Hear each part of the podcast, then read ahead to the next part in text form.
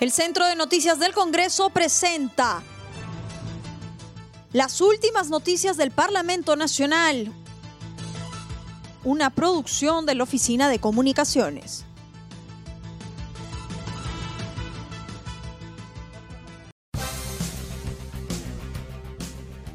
¿Cómo están? Les saluda Ney Sucedre y estas son las principales noticias del Congreso de la República.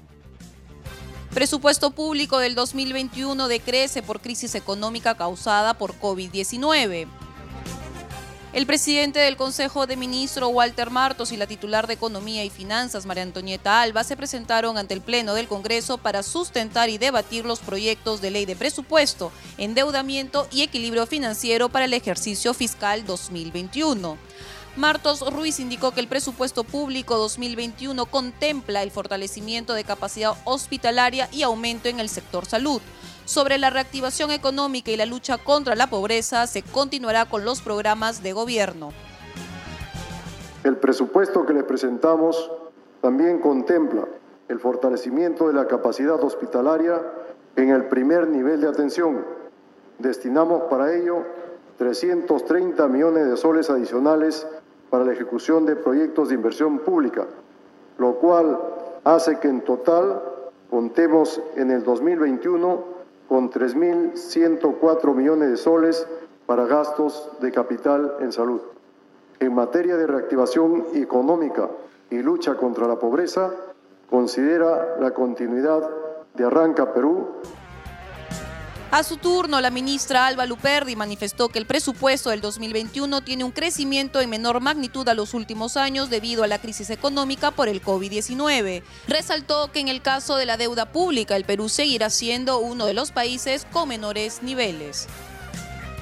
En el caso de la deuda pública, seguiremos siendo uno de los países con los mejores, menores niveles de deuda.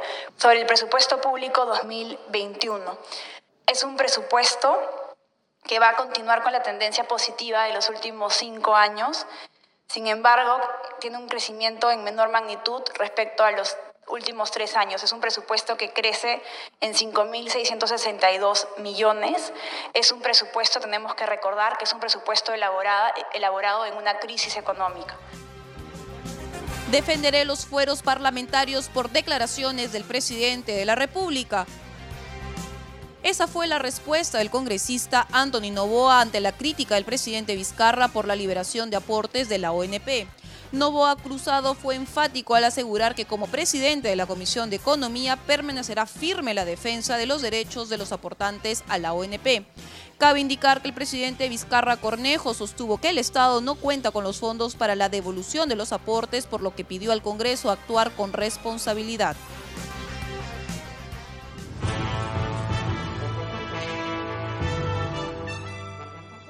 El Centro de Noticias del Congreso presentó las últimas noticias del Parlamento Nacional, una producción de la Oficina de Comunicaciones.